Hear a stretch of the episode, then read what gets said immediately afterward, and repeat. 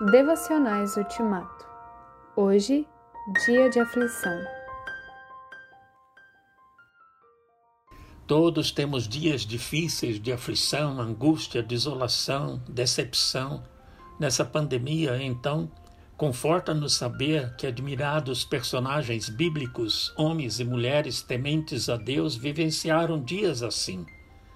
Davi e outros compartilharam em salmos seus sentimentos, lutas e vitórias vivenciados em seus dias mais difíceis. Depois daquele ato corajoso, quando enfrentou e matou o gigante Golias, Davi tornou-se um herói nacional. O rei Saul, enciumado, tornou-se seu inimigo a ponto de querer matá-lo. Davi então fugiu para outras cidades e para o deserto e fugitivo viveu por cerca de dez anos. Um dia, Davi e seu grupo de amigos estavam escondidos no fundo de uma caverna. Saul, sem saber que Davi estava ali, entrou na caverna para uma necessidade pessoal, um perigo para ambos.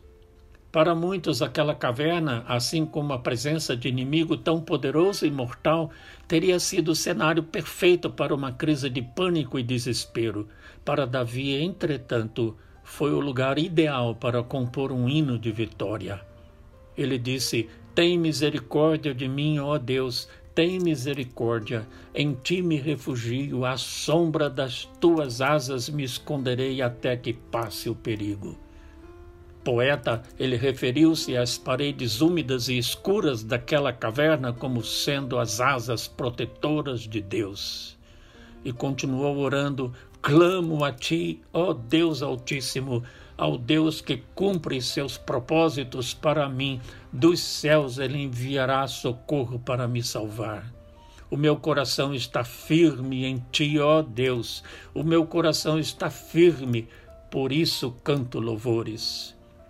Na adversidade, podemos permanecer firmes, emocionalmente estáveis e confiantes em Deus. Orar e confiar em Deus é o segredo da vitória.